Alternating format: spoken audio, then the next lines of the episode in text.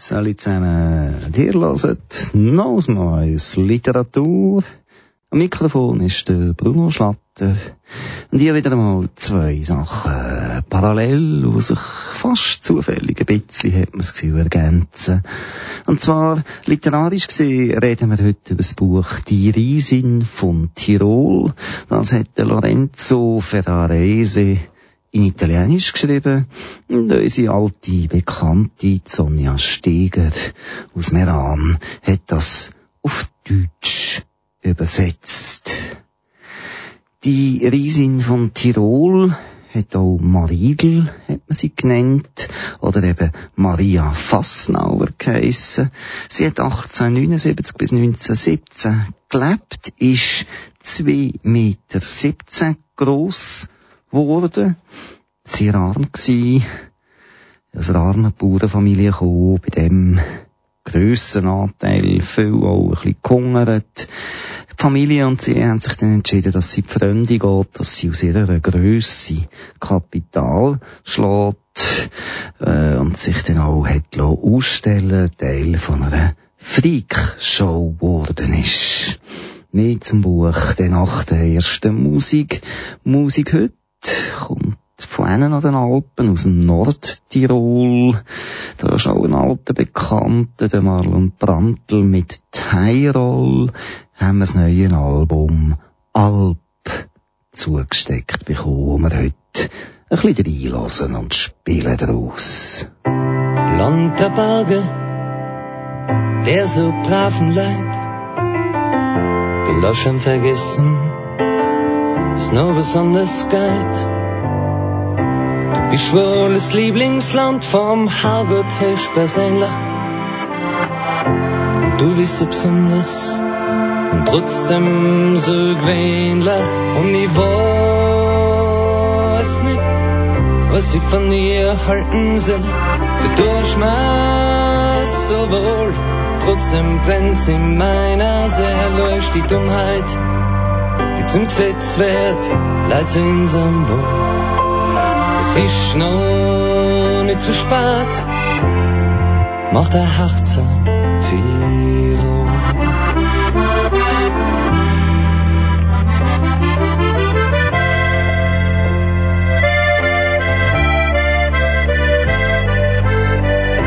Vielleicht sei wir weltfremd, na wir sein modern weil bei uns tanzt man auf Tables und schunkelt du so gern.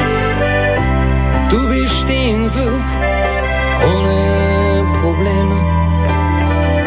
Du Land der Berge, du Land der Extreme und ich weiß nicht, was ich von dir halten soll.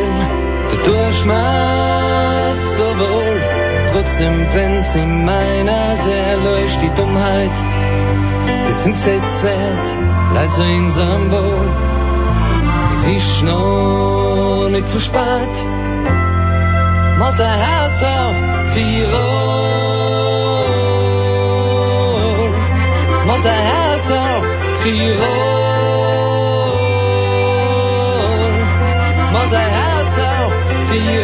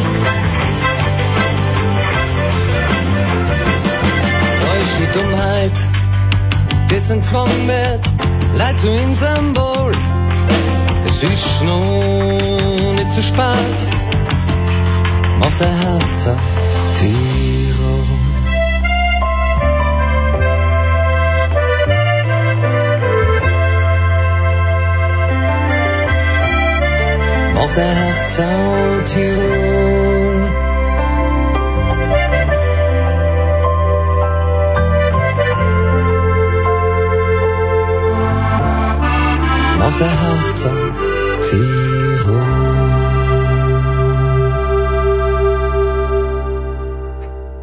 Wir steigen ein mit dem ersten Text aus dem Buch Die Riesin von Tirol und Maridl in der Kindheit kennenlernen.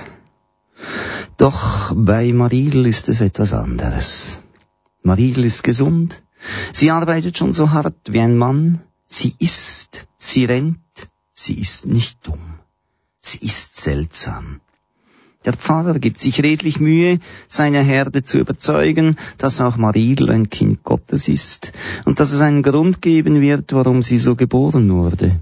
Wenn sie Maridel von weitem kommen sehen, weichen viele der Frauen ihr aus, und gelingt dies nicht, machen sie das Kreuzzeichen und murmeln ein Gebet. Man weiß ja nie, wer so seltsam auf die Welt kommt, ist vielleicht eine Tochter des Teufels Wer weiß das schon? Jedenfalls irgendetwas stimmt ganz und gar nicht und da ist es besser, man schützt sich mit christlichen Mitteln. Wenn man die Kinder schelten muss, droht man ihnen, dass sie so hässlich und so groß wie die Maridel werden, wenn sie nicht brav sind. Maridel versteht von all diesen Dingen noch nichts. Sie ist froh, anständig ihre Ziegen zu hüten und im Stall beim Melken zu helfen. Und wenn sie eine Nachbarin trifft, die sich bekreuzigt, tut sie es ihr gleich, weil sie glaubt, dies sei so üblich, genauso wie man am Sonntag in der Kirche das segnende Kreuzzeichen macht. Die Sonne geht unter hinter den hohen Bergen, die das Tal dunkel umschließen. Maridel ist eine Schüssel voll Schwarzplenten, schon im Vornhinein weiß sie, dass es zu wenig ist, um ihren Hunger zu stillen. Gerne würde sie noch wach bleiben wie ihre Eltern, sie fühlt sich schon groß, schließlich hat sie sich um die Ziegen zu kümmern. Doch wenn ihre Mutter sie zu Bett schickt, begehrt sie nicht auf. Die Anstrengungen des Tages und das wenige Essen machen sich bemerkbar. Sie braucht den Schlaf, um zu wachsen, in die Höhe, im Gewicht.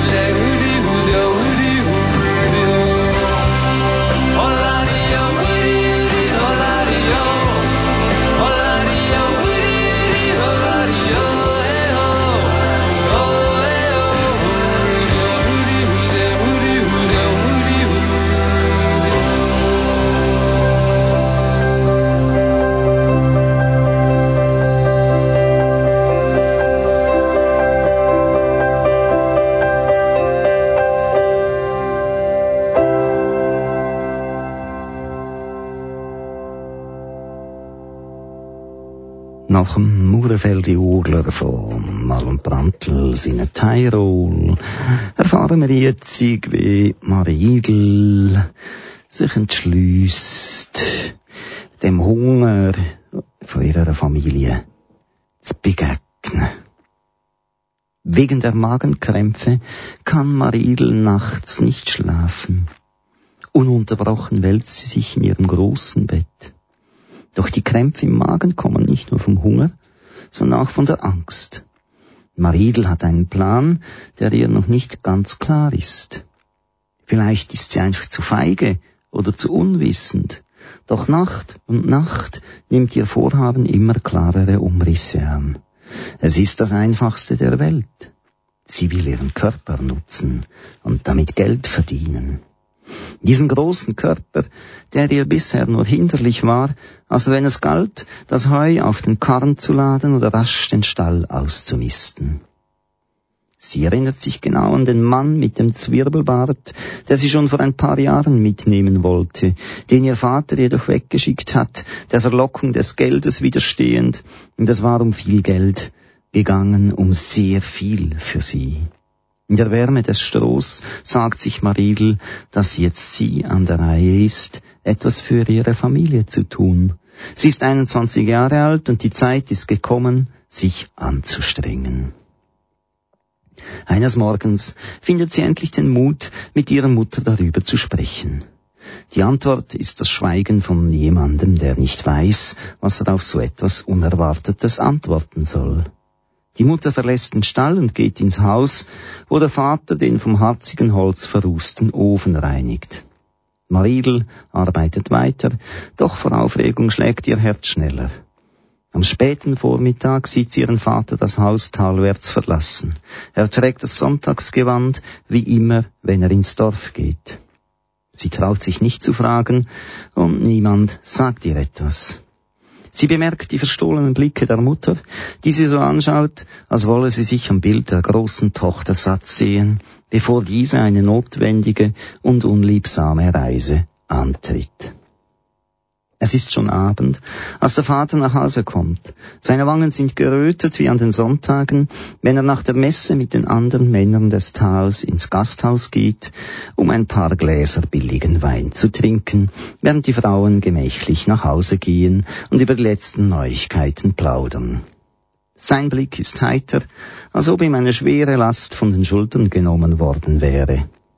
Er setzt sich an den Tisch. Den Teller voll Mus, den seine Frau ihm hinstellt, rührt er nicht an. Er ruft Maridel und lässt sie neben sich Platz nehmen. Ein Berg neben einem Stein. Und zum zweiten Mal in seinem Leben spricht der Vater lange mit ihr. Das erste Mal hat er ihr vom Angebot des Männleins mit dem Schnurrbart erzählt. Er sucht nach Worten und ab und an holt er tief Atem. Er erklärt ihr, dass er vielleicht Arbeit für sie gefunden hat, aber nicht im Zirkus, wie sie dachte, sondern im Hause einer Berliner Dame, die ihn bereits im vergangenen Jahr gefragt hatte, ob sie Maridel mitnehmen könne. Damals hat er jedoch Nein gesagt, weil ihm der Gedanke nicht gefiel, seine Tochter in die Ferne zu schicken. Doch jetzt hatte er verstanden, dass es notwendig war, und er war in das Hotel gegangen, um mit dem Besitzer zu sprechen nach der Adresse jener Dame zu fragen. Gemeinsam hatten sie einen Brief geschrieben und ihr mitgeteilt, dass er jetzt seiner großen Tochter erlauben wolle, fortzugehen. Er machte es zur Bedingung, dass die Dame eine weitere Tochter einstellt, denn es ist nicht schön, weit weg von daheim zu sein, allein und ohne die Wärme eines Familienmitglieds. Kanal K, dein Sender mit Störgeräusch.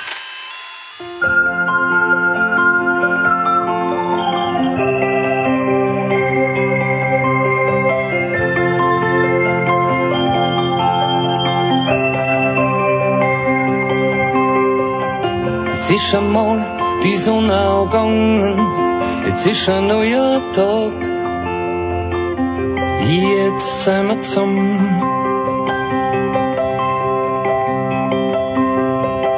Jetzt ist einmal gewesen, jetzt ist schon lange her. Jetzt sind wir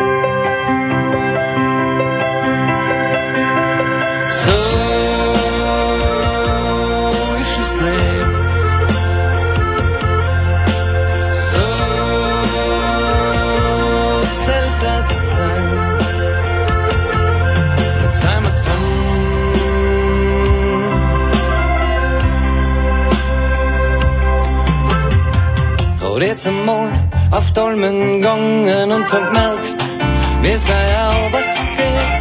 Ja, Luti, Luti, Luti, Luti, Luti, Jetzt ist schon mal gewesen, jetzt ist schon lange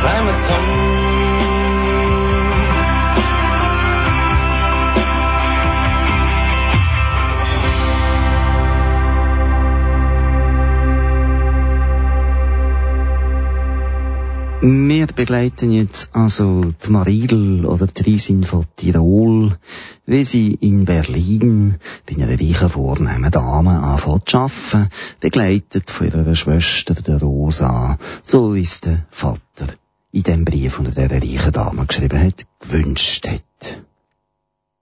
Wenn sie ausgehen, blickt Rosa gierig um sich, fasziniert von den Schaufenstern, in denen sich das Licht in tausend Farben bricht und die ausgestellten Schätze einen Moment lang unsichtbar macht.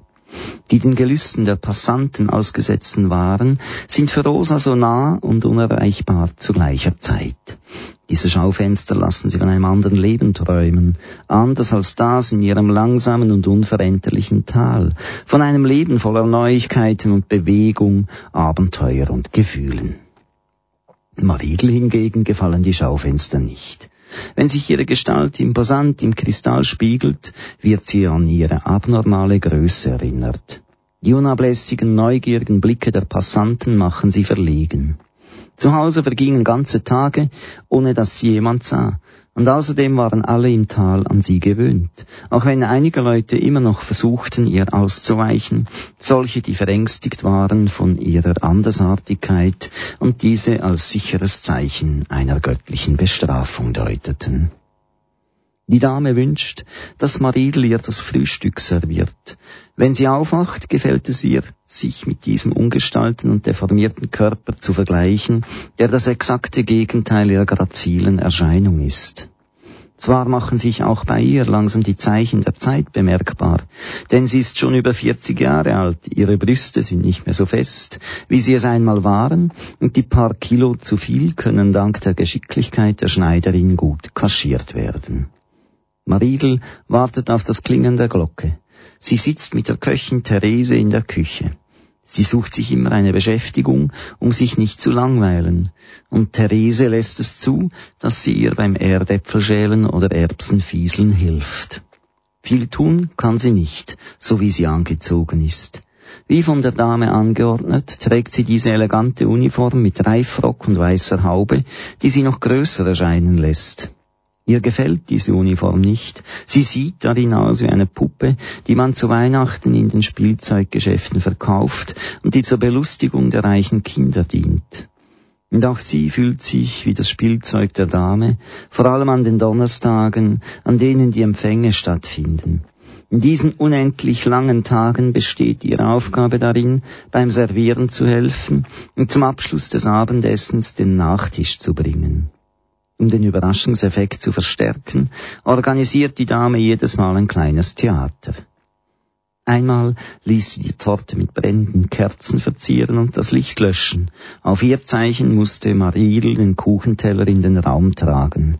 Sie wurde empfangen von überraschten Ausrufen und tosendem Applaus, der sie bis in die Haarwurzeln erröten ließ.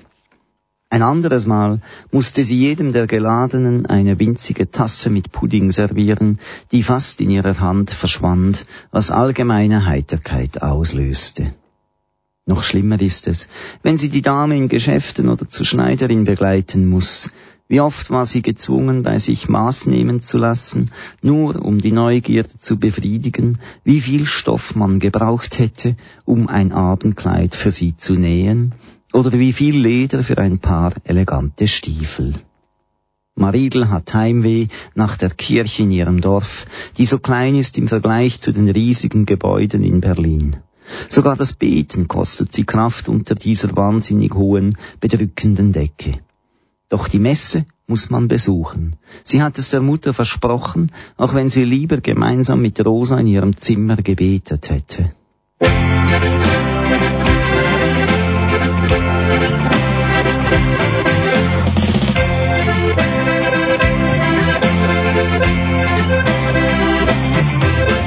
Grüß Gott miteinander im Tiroler Land. Wir hassen alles, der Bleider Franz, der hasst uns.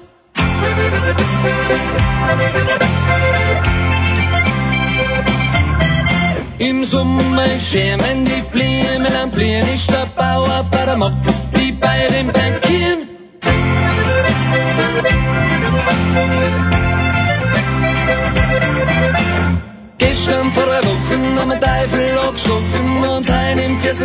Tag ist was gleich für uns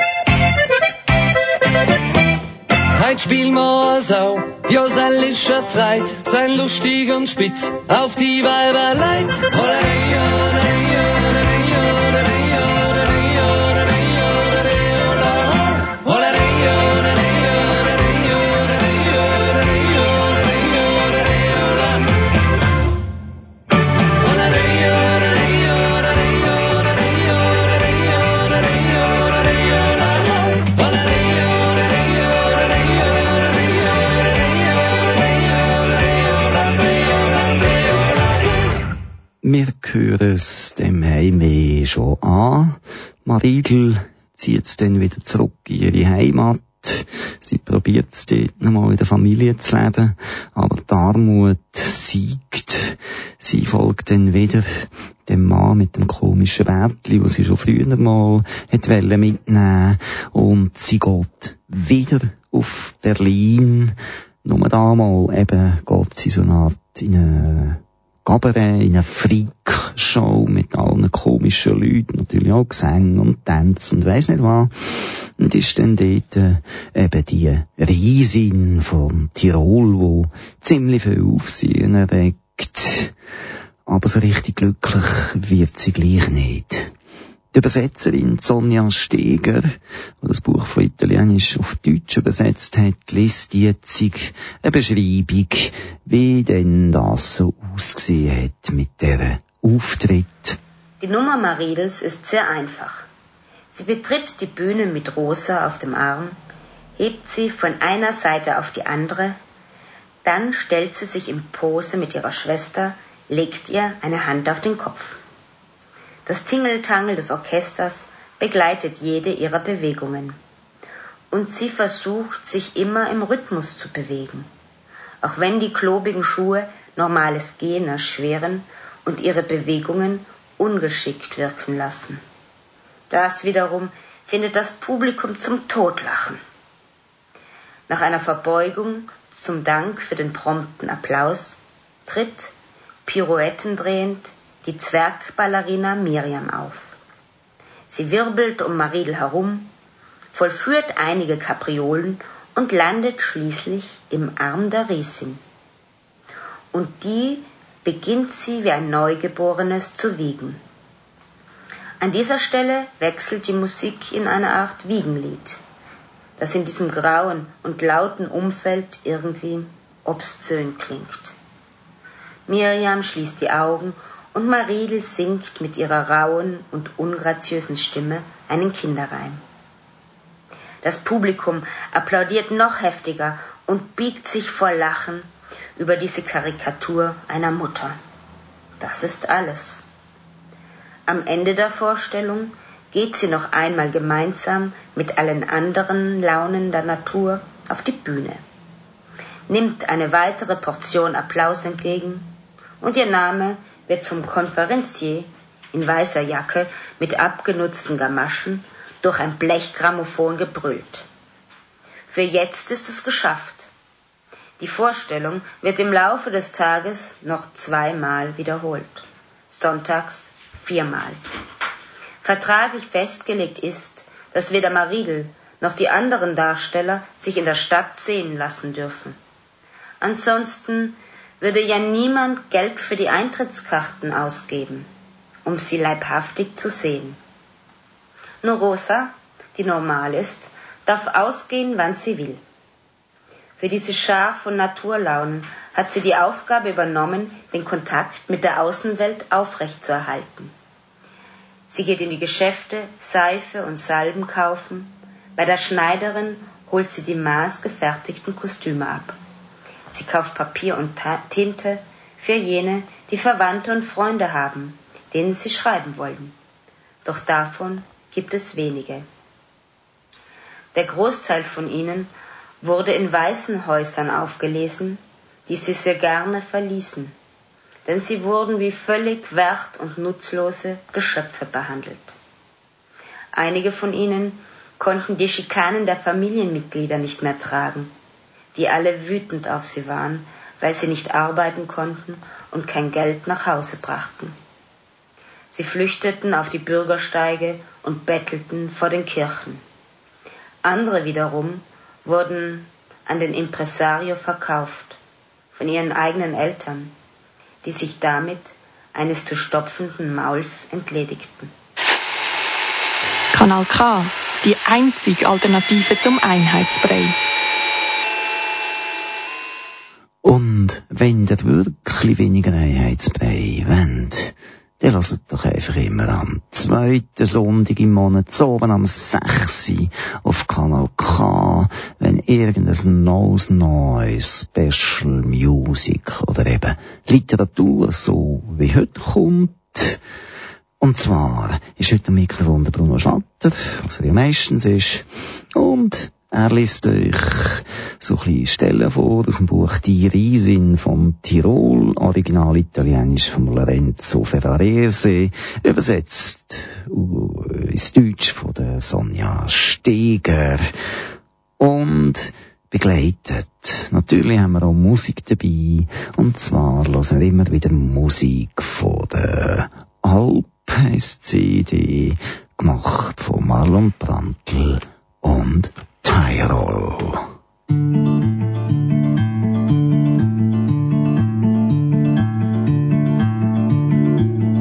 Eines Morgens in aller Früh, oh bella ciao, bella ciao, bella ciao, ciao, ciao. Eines Morgens in aller Frühe trafen wir auf unserem Feind. Eines Morgens in aller Frühe trafen wir auf unserem Feind. Una mattina mi sono alzato, oh bella ciao, bella ciao, bella ciao, ciao, ciao. Una mattina mi sono alzato e ho trovato l'invasor. Una mattina mi sono alzato e ho trovato l'invasor. Ich sterbe, oh ihr Genossen, Oh bella ciao, bella ciao, bella ciao, ciao, ciao. Wenn ich sterbe, oh ihr Genossen, legt mich dann zur letzten Ruhe. Wenn ich sterbe, oh ihr Genossen, legt mich dann zur letzten Ruhe. E se io muoio da partigiano, bella ciao, bella ciao, bella ciao, ciao, ciao, e se io muoio da partigiano, tu mi devi seppellire. E se io muoio da partigiano, tu mi devi seppellire.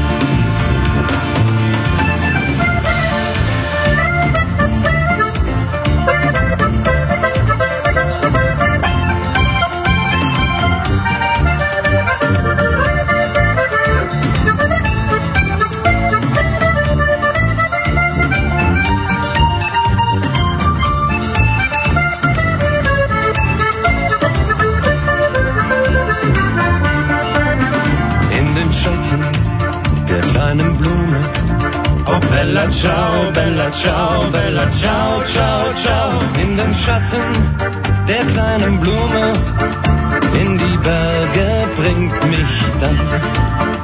In den Schatten der kleinen Blume, in die Berge bringt mich dann.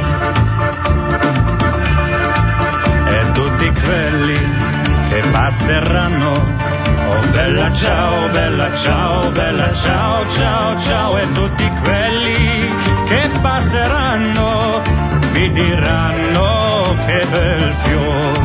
E tutti quelli che passeranno mi diranno che bel fiore.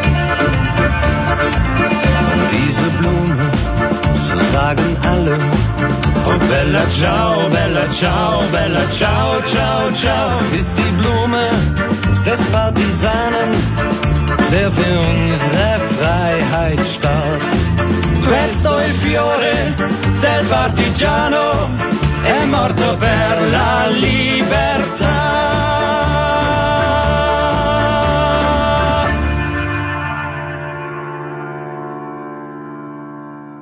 Unsere Marigel, die Riesin von Tirol, ist in Berlin natürlich eine riesige Sensation. Sie darf ja nicht auf die Straße raus, damit die Leute sie nicht sonst sehen, damit sie das Geld können ausgeben ihren Vorstellungen. Und der Manager, der will natürlich noch ein bisschen mehr Geld machen und vielleicht jetzt in Berlin doch auch mal einfach ein bisschen langweilig, weil sie die meisten Leute gesehen haben schon und vielleicht doch nicht mehr so eine Sensation ist. Auf jeden Fall ist dann Marigel auf Wien gekommen, hat dort weiter so komische Aufführungen gehabt. Und dann ist sehr, sehr speziell dann eben eine Einladung an kaiserlich Hof zum Franz Josef gekommen. Sie fuhren am Haupteingang des Schlosses vorbei, der von tausenden von Fackeln taghell erleuchtet war, bogen links ab und erreichten durch ein dunkles Tor die Rückseite des Gebäudes. In einen düsteren Hof angelangt, stiegen Marigel und der Impresario rasch aus, um nicht nass zu werden. Empfangen wurden sie von einem Diener in Livree, der sie in einem großen, kalten und schlichten Saal Platz nehmen ließ. Darin versammelt saßen schon andere Wunder der Natur. Anmutige und deformierte Zwerge, Männer mit sieben Fingern an einer Hand, Frauen mit Vollbärten. Auch Jongleure, die übten, waren da, und ein Tierbändiger streichelte seine zwei kleinen Hunde, die dieser fremde Ort nervös machte. Das Warten dauerte lange. Ab und zu kam ein Diener in Uniform herein und zeigte mit dem Finger auf einen der Anwesenden, der sich sofort erhob und hinter einem schweren Vorhang verschwand, der den Saal abschloss. Endlich war Maridel an der Reihe. Um nicht vor Angst zu sterben, konzentrierte sie sich auf den behandschuhten Finger, der ihren Eingang zur Bühne wies. Sie versuchte nicht daran zu denken, dass sie gleich vor dem Kaiser stehen würde, vor diesem Gesicht, das sie fast auswendig kannte. Unzählige Male hatte sie das Bild des Kaisers im Klassenraum ihrer Schule aufmerksam betrachtet. Nie war ihr bewusst gewesen, dass es sich um einen Menschen aus Fleisch und Blut handelte. Maridel trat auf die Bühne, sie war überrascht vom leisen Gemurmel, das sie empfing. Sie war ganz anderes gewohnt, Schreie, Pfiffe, unanständige Bemerkungen über ihre Größe. Dieses wohlerzogene, verwunderte Murmeln brachte sie in Verlegenheit und ihr Herz in Aufruhr. Deshalb konzentrierte sie sich auf den triumphalen, elektrifizierten Kronleuchter. Nur als sie sich beim Applaus verbeugte, wagte sie einen kurzen Blick auf die erste Sesselreihe, um das Bild des Kaisers in sich aufzunehmen. Sie war jedoch enttäuscht, als sie feststellte, dass sie ihn gar nicht erkannte. Alle trugen dieselbe Kleidung, dieselben Bärte und dieselben Orden. Trotzdem war sie glücklich, denn sie wusste, der Kaiser hatte sie auf jeden Fall gesehen, und vielleicht würde ihm diese Untertanin, die zu viel gewachsen war, in Erinnerung bleiben.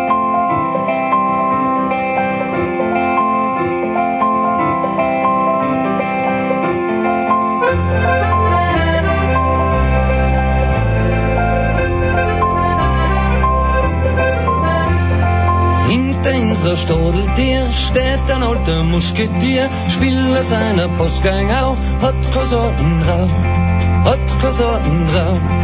Eins, drei, vier, hab die Stadt, das die Inte umdraht, oben über Tomfplantage, geht's so nicht sogar, geht's so nicht sogar. Wer das braune Bier nicht mag, legt sie gleich ins kühle Grab. Ich will aber kommt's nicht sein, Kellnerin schenk ein, Kellnerin schenk ein. Eins, drei, vier, hopp die Stadt, das die Rinte und Radon über Tomtplantage, geht so nicht sogar, geht so nicht sogar.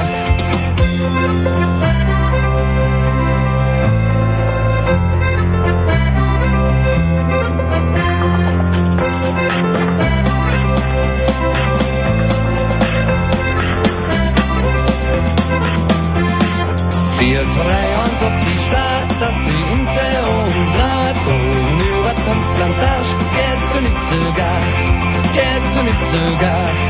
Liesel macht die Gatter zu, sind schon Steine noch kein Rohr, Hansel für seiner Stund, das ein Kind, das ein Kind.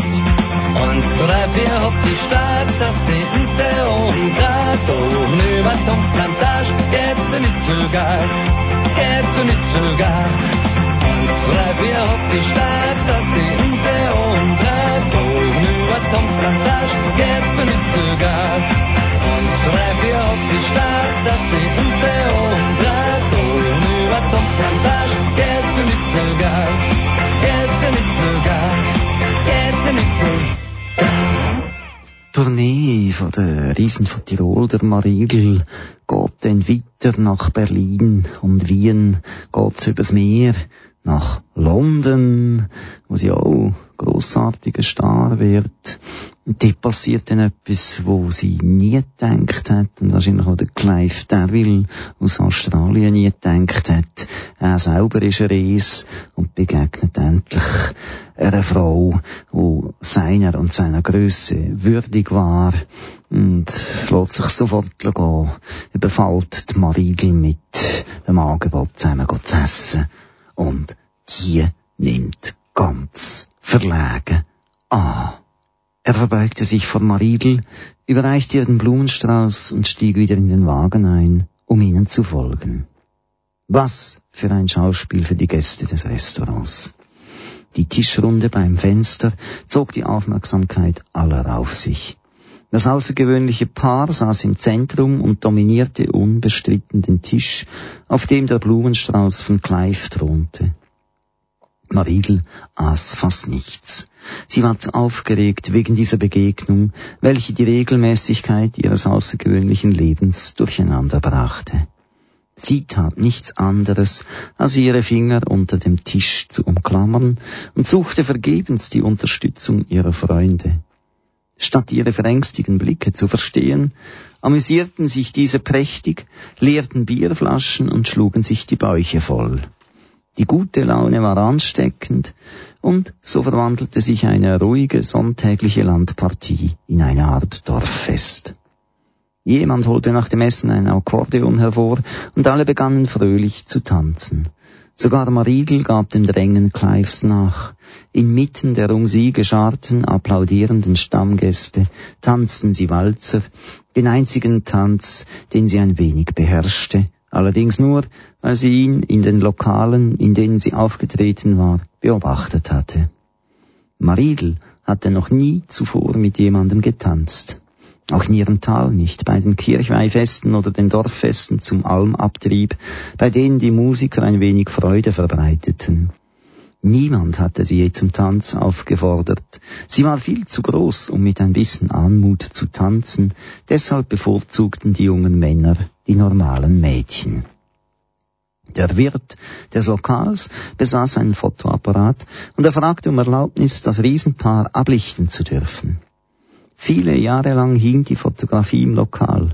Er erzählte hunderten neugierigen Gästen von diesem besonderen Sonntag und jedes Mal schmückte er die Geschichte mit neuen und seltsamen Details aus.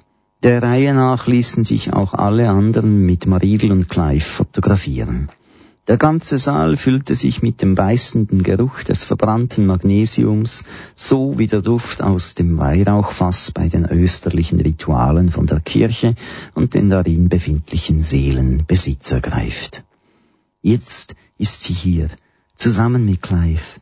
Sie beobachten, wie die Sonne im Meer untergeht, das fast schwarz ist. Auf der gegenüberliegenden Seite des Golfes beginnen in den am Hang gelegenen Häusern die ersten Lichter zu brennen, die von den Straßenlaternen gezeichneten Linien verbinden sie miteinander. Die großen Möwenschwärme entfernen sich auf der Suche nach steilen Klippen, die sie in der Nacht beherbergen werden, so wie die vertikalen Felsen in ihrem Tal den Raben Unterschlupf gewähren. Clive spricht mit ihr. Sie versteht ihn nicht, aber es gefällt dir, sich von seiner tiefen Stimme wiegen zu lassen, welche die verborgenen Seiten ihrer Seele berührt. Es ist ein seltsames, unbekanntes Gefühl. Vielleicht ist sie zum ersten Mal in ihrem Leben glücklich, ohne es zu wissen. Bei uns kommt nur wirklich gute Musik ins Programm. Der Rest muss weg.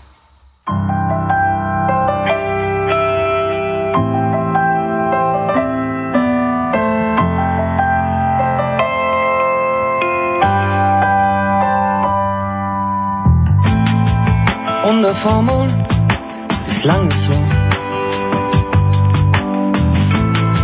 Nach einer langen Zeit neu geboren, so viel Freit, so viel Leid.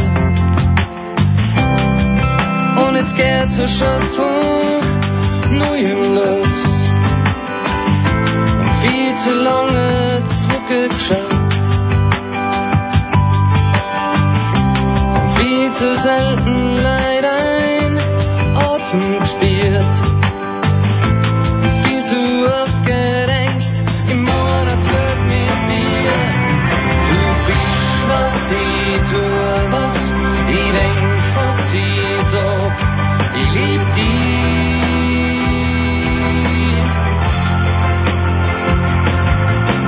Gleich wie das klingt immer.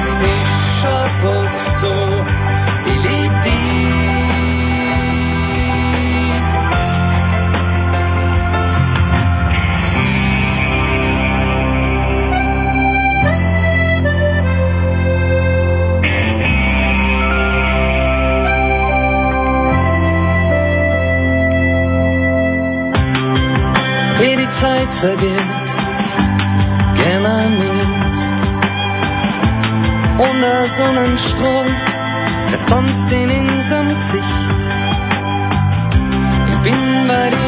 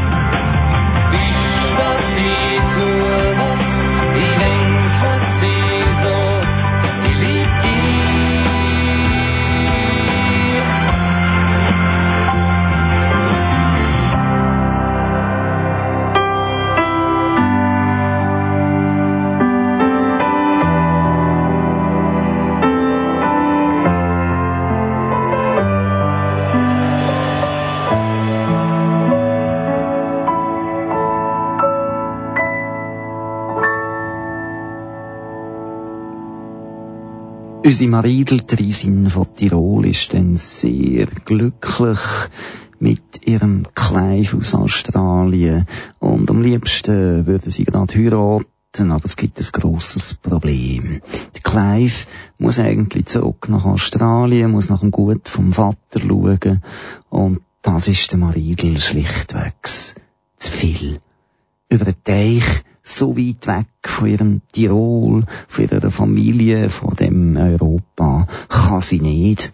Und sie geht dann zurück auf Deutschland, nimmt dort äh, wieder ihre Tätigkeit als Schaustellerin auf und hat auch sehr viel Erfolg. Aber der Clive, der geht dann nach Australien und so ist wahrscheinlich die glücklichste Zeit für unsere Reisin vorbei. Schliesslich geht sie wieder heim ins Tirol, zu ihrer Familie, zurück zu ihrem kleinen Killeli. Sie ist immer sehr, sehr gläubig gewesen, das haben wir zwei, drei Mal gehört in unseren Stellen, wo wir zitiert haben. Und sie stirbt denn im Tirol. Der von zwei Rössern gezogene Wagen hält vor der Kirche. Sechs Männer sind nötig, um den Sarg aus Fichtenholz abzuladen und zum Altar zu tragen. Der Dekan im schwarzen Trauerornat feiert die lange, unverständliche Messe, doch alle antworten zur rechten Zeit mit den richtigen Sätzen in Latein, die sie seit jeher kennen. Auch die Predigt ist immer die gleiche. Unsere Schwester Maridel ist endlich in den Schoß des Herrn zurückgekehrt, nach einem tugendreichen Leben auf Erden und so weiter. Doch Maridels Mutter denkt, dass es ungerecht ist, dass Gott ihrer seltsamen geliebten Tochter noch etwas mehr Zeit auf Erde hätte schenken sollen. Natürlich wird sie sich für diese gotteslästerlichen Gedanken schämen, und bei der Beichte wird der Pfarrer sie trösten und ihr mit einem Kreuzzeichen die Absolution erteilen. Gottes Wille geschehe, doch in der kurzen Zeit, die ihr noch zu leben bleibt, haust in einem versteckten Winkel ihrer Seele immer das Gefühl, dass es ungerecht ist, geboren zu werden und zu sterben. Es kostet Mühe, den Sarg in die Grube hinabzulassen. Die Totengräber stehen abseits, lehnen an ihren Schaufeln und sind bereit, die Überreste von Maridel mit gefrorener Erde zu bedecken. Die in einer Reihe stehenden Leute segnen das Grab mit einem weihwassergetränkten Fichtenzweig. Sie machen das Kreuzzeichen und murmeln ein Gebet. Alleine oder in kleinen Gruppen laufen sie anschließend langsam gasthauswärts. Die Tische sind schon gedeckt, ordentlich aufgereiht stehen die Karaffen mit Rotwein, in der Küche brodelt die Gerstensuppe, die zu diesem Anlass mit ein paar Stück Speck angereichert wurde. Alle müssen sich gut amüsieren, so will es die Tradition. Aber die Leute werden es vermeiden, zum Tisch in der Mitte hinzusehen, sofern das möglich ist, der ist für die Familie reserviert. Ernst und gefasst sitzen Maridels Eltern bei ihren fünf Kindern und deren Ehemännern und Ehefrauen, den Enkeln und nehmen am letzten Spektakel zu Maridels Ehren teil. Und die Mutter stellt sich Maridel vor, ihre liebe Maridel, wie sie endlich in einem Zuschauerraum aus weißen Wolken sitzt und zum ersten Mal eine Vorstellung als Zuschauerin erlebt, wie sie dem Können der Musiker und der Geschicktheit der Tänzer applaudiert. Neben ihr ein freier Platz, der darauf wartet, dass ihn bald, sehr bald, jemand besetzt.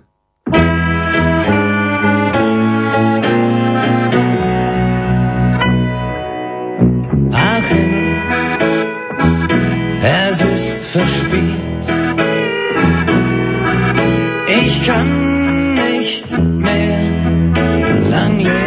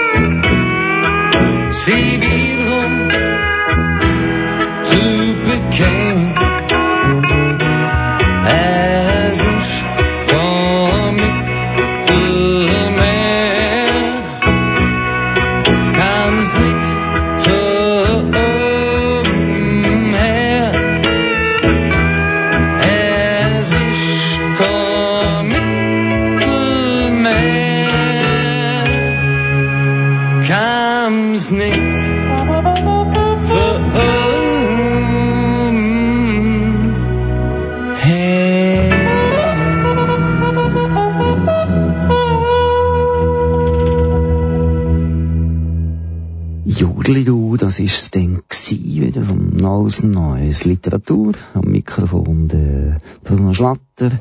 Wir haben jetzt gerade noch gehört, den Bonus von der CD Alp Ach Himmel, es ist verspielt. Das ist Musik von Marlon Brandl und Tyrol aus dem Süd. Nein, nein, nein, nein, falsch. Aus dem Nordtirol gsi.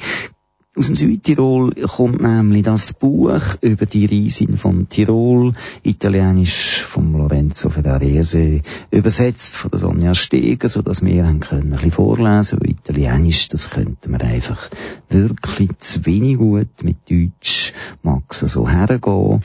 Wir freuen uns, wenn ihr weiter Kanal K hört, wenn ihr den Event kommt, der Punto Latino geniessen und dann einfach weiter schweben bis in einem Monat ist es wieder so weit. Dann kommt ein neues, neues Musik und zwar ein bisschen spezielles. Wir haben ganz, ganz viel Musik, wo der Jacques Wittmer dabei war. Das ist der Drömer von Aarau, der überall ein bisschen knebelt und knöbelt und knübelt da schon bei uns mitgemacht. Und er hat ganz, ganz gern schräge, improvisierte, spezielle Sachen. Und er hat uns ein bisschen von seinem Archiv ein paar Sachen gegeben, wo wir daraus werden etwas zusammenstellen für euch. Und zwischen ihnen gehört dann wieder ein meine Stimme, die irgendetwas sagt dazu. Zweiter Sonntag im Monat, zu oben am 6.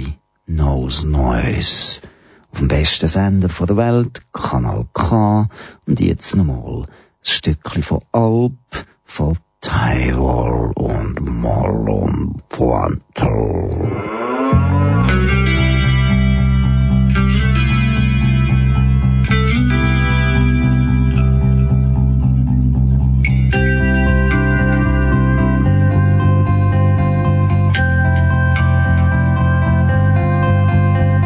Da immer, wie schon immer, verslopfen die Bahn.